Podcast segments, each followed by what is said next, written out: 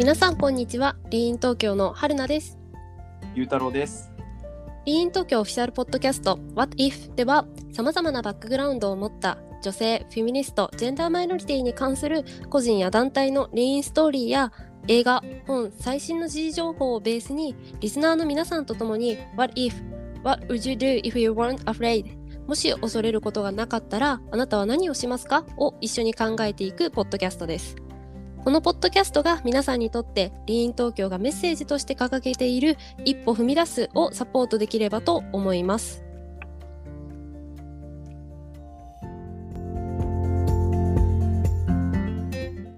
はい、ということで今回はと今、ネットフリックスとか Amazon プライムで、えー配信されていて視聴することができる大豆田とわ子と3人の元夫という、えっと、今年の4月から6月まで、えっと、フジテレビでやっていたドラマについて取り上げていきたいというふうに思います。はい。はい、やっていきまこしょう。の、はい、やっていきましょう。このドラマはきっと、名前は聞いたことある方もいらっしゃるんじゃないかなと思うんですけれども、まあ、まず簡単に私の方から、本当に簡単に、あの、あらすじというか、どんな内容かっていうところを説明できればなっていうふうに思います。えっと、この大豆田とわ子と3人の元夫というドラマは、えっと、主人公を松たか子さんが演じてらっしゃるんですけれども、まあ、その主人公の大豆田とわ子というのは、これまでの人生でまあ3回結婚して3回とも離婚している方なんですね。で、まあ、えっと、今、建築会社の社長をやっている女性なんですけれども、まあ、その女性が、まあ、なんだろう、いろいろ、なトラブルに巻き込まれたりだとか、まあ、その3人の元夫たちと何かいろいろやりとりがあったりみたいな、まあ、そういった、えードラマになっています。はい。えーはい10話あるドラマになっています。はい。はい。ということで、まあ、今、あ、そっか。っていう感じですよね。そうですね。はい。で、まあ、はい今回このポッドキャストでは、まあ、あの離婚についてはそこまで、えーっと、触れる、離婚について焦点を置くっていうよりは、えーっと、まあ、彼女自身から学べるそのリーンストーリーだったりとか、うんえー前向きになる言葉みたいなのを、はい、紹介できればなっていう形で、はい、やれればと思っております。はい。そんな感じですね。ということで、まあ、今回ちょっと早速なんですけど、まあ、2人とも、あのそのドラマを見て、もうがっつりハマった感じだったので、はいまあ、それぞれあの好きだ、特にあのお気に入りというか、好きだなというふうに思ったしあのシーンを紹介しつつ、まあ、さっきあのゆうたろうさんのおっしゃったような、まあ、紹介ができればなっていうふうに思います。ということで、はいまあ、早速ゆうたろうさんのお気に入りのシーンというか、良かったシーンからあの聞いていけたらなっていうふうに思うんですけれども、はい。ゆうたろうさんはどこでしたか？はい。えっと、そうですね。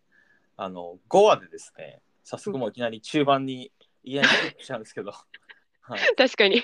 はい。まあ、ぜひ気になる方は見ていただきたいって感じなんですけど、うん5話でですね、えっと、十和子さん、大豆田さんがですね、えっと、4回目のプロポーズをされます。うん。はい。これネタバレなんですいません。はい。確されるんですかにけ、ど、がっつりネタバレだ。確はい、もう結論から言っちゃったんで、はい。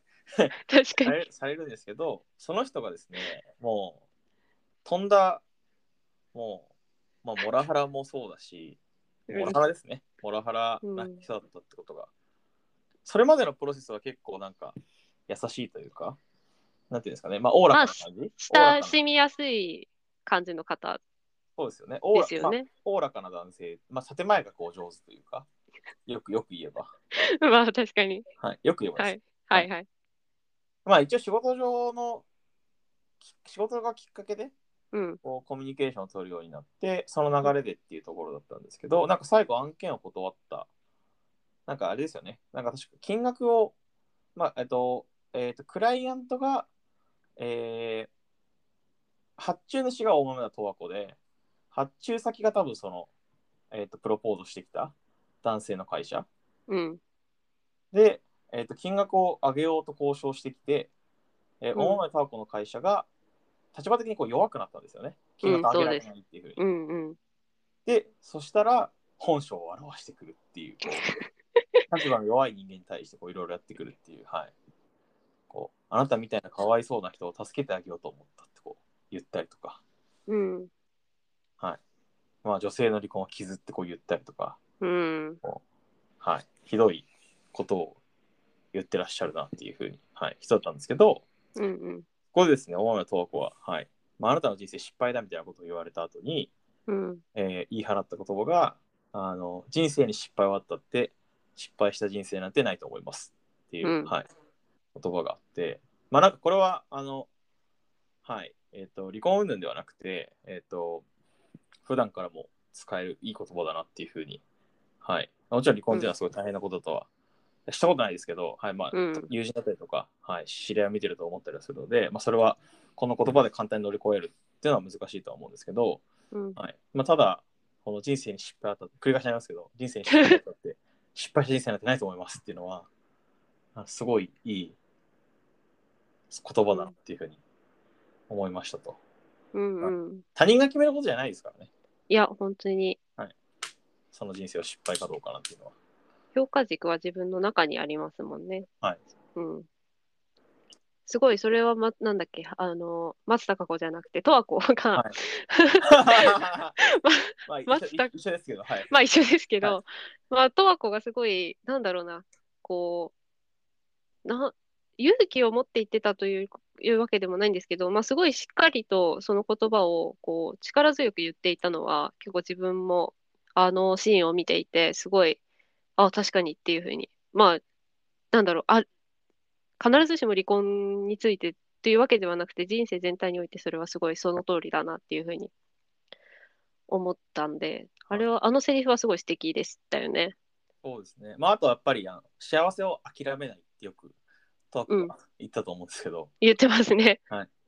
それはすごくなんか若い人だ老若男女うん。関係なく、はい、いい言葉だなっていうふうには思いますね。なんかこう、めんど人生めんどくさいなとか、えうんなめたくないなと思う時ってみんなあると思うんですけど、うん。うん。まあもちろんそれで、まあ、それはそういう時だからってこう流せる人もいれば、結構深刻になってる人もいると思うんですけど、まあ別に幸せを諦める必要はないと思うんで、うん。うん。はい、また機会がある、機会とか、まあ、はい、タイミングを見つけて自分でうん立ち直るって言ったら変かもしれないですけど、はい。なんか、まあ、幸せを諦めないことですごく執着してるのも、はい。えド まあ、ドラマなんでね、あれですけど、すごいなっていうのは、はい、描かれてましたね。うん。うん。うんはい。まあ、そもそも幸せって何をもって幸せととはこうは言ってるんだろうとは思いましたけど、個人的に。ぜ 全部幸せなんじゃないですかね。ああ、なるほど。。はい。そんな気が。はい。うんうん。まあ、そんな感じです、僕は。はい。はい。逆に、春菜さんは、どのシーンがはい。私はですね、あの、なんと、最終話あたりの話をしてしまうんですけれども、ネタバレもネタバレで、2人ネタ 5, 5と10を言うっていう2人で。でも、あれじゃないですか、もうドラマとしての全体の中での、めちゃめちゃそのストーリー的に重要なポイントは言って触れてなくないですか？あまあそうですね。まあ結局1話完結、1話2話か。まあ繋がってたり繋がってなかったりって感じなんで。まはい。まあ、まあその中で、まはい。と私が、えっと、すごい良かったなって思うシーンは、あの、ここまででは十和子の、えっと、一人目の元夫との間の子供のうたちゃんっていう子が、えっと、はいはい。中学生かな、今、の子がいるんですけれども、まあ、彼女がもともとそのお医者さんになりたくってずっと勉強してきたところはい。を突然、まあ、彼女にはあの恋人がいるんですけれども、まあ、その恋人の、恋人がおお医者さんになるから、私はその奥さんになれればいいっていうふうに言って、まあ、突然勉強をやめる、しまう時期があるんですね。はいはい。けど、まあ、最終話で、とある、とあることってこれは言っていいのかわからないんですけれども、まあちょっと、あの、とわ子とうたちゃんで、とある人のところに訪ねて行って、まあその人との出会いがきっかけとなっ出会いとか、まあ、話をすることがきっかけとなって、まあ、最終的にそのうたちゃんは、まあ、あの、そのみ、なんだろう、その人の家からの帰り道で、十和子に対して、まあ、その、私やっぱり自分で医者になるっていうふうに、あの、なんだろう、言ったシーンがあるんですけれども、まあ、その一連の流れというか、そのうたちゃんの成長する一連のストーリーっていうところが私自身はすごい、なんだろう、素敵だなっていうふうに思ったというか、いいなっていうふうに、一番いいなっていうふうに思ったシーンですね。あれ、良かったですよね。よかったですね。その前の、はい。大前は十和子のやっぱ姿勢がこうつ伝わるじゃないですけど、うんうん。それも良かったですよね。そうですね。やっぱ途中で、その奥さんになる、こう努力じゃないけれども、するところで、まあ、十和子自身が、ちゃんとそれに対して、なんでそんなことするのというか、自分で、なんだろう、自分の夢を諦めちゃうのみたいな風に、こう、うたうたちゃんに、あの、言いかけてるシーンだったりとか、まあ、彼女も彼女で、それで、あの、うたちゃんの恋人のところに、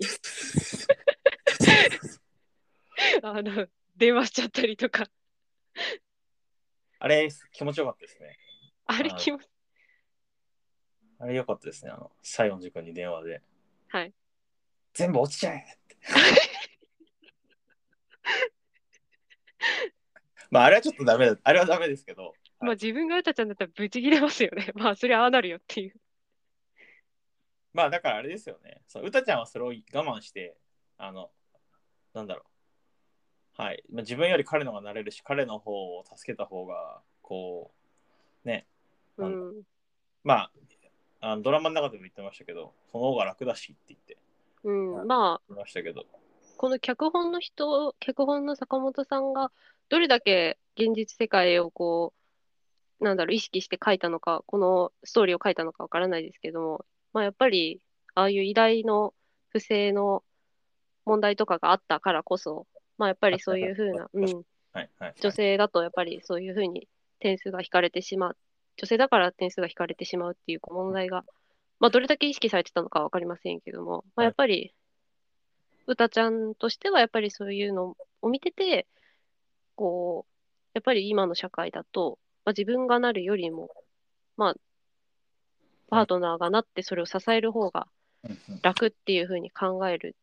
で気持ちも自分、なんだろう、自分の中でもどこかでこう分かる部分がありましたし、確かに。まあ、けどもやっぱり、最終的にそれをこう自分の中で整理をつけてというか、まあいろんな人との出会いをしていく中で、結果最終的にやっぱり自分で目指すっていうふうに、ちゃんとそこで決意して、まあ一歩踏み出したかわからないですけれども、でもそこでこう、自分の中でこう、決意を固められ、固めたっていうところはすごい、まあある意味かっこいいなっていうふうに自分としてはそうですね。確かに。うん、すごい思う。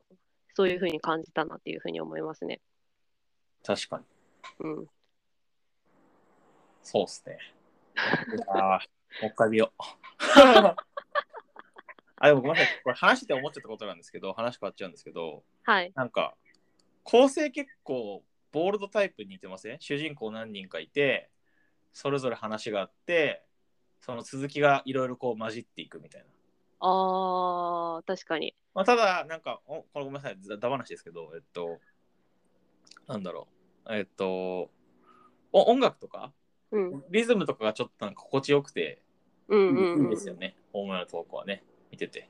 まあなんかボールドタイプはやっぱり舞台がこうニューヨークでしかもファッション業界っていうのもあるんでなんかこうやっぱスピード感というかなんかその勢いみたいなのがもうものすごくあると。とはこうは確かにそれに比べるとなんか流れてる空気はすごいゆったりですよね。はい。なんで、あの、ぜひ見てもらって。うんなんか、流れてる空気はゆっくりなのに、結構一気に見えるじゃないですか。なりますねはい。それがいいですよね。うん。あの私も周りに勧めたら周りの人たちはみんなハマっていきました。僕も、はい、原田さんに教えてもらった。いやあれはあれはみんなハマりますよ。そう。私はもう、すごい推してます。宣伝しちゃってます、周りの人に。はい、そうですね。じゃあまあ、はい。はい、ま感じですけどはい。あ、あのードラマ自体は、あの、放送は終わっちゃってますけど、でも、ネットフリックスと、あと、アマゾンプライムでは、あの、視聴することが可能なので、まあ、もしよければ、ぜひ見ていただけたらなと思います。はい。はい。では、今回はそんな感じですかね。はい。はいなると思います。はい。はい。ありがとうございます。ということで、はい。はい。また、えー次回もお楽しみにというところと、まあ、リーン東京では、あの各 SNS、Twitter とか Instagram もやってますし、あとは、あの今後も引き続きイベントとかも、あの、オンラインで、ありますね。。はいい、ありますので、ぜひそちらもチェックしていただけるといいのかなというふうに思います。はい。はい。それでは、でははい、はい今回はまたご清聴いただきありがとうございました。はい、ありがとうございました。はい、失礼します。はい、失礼します。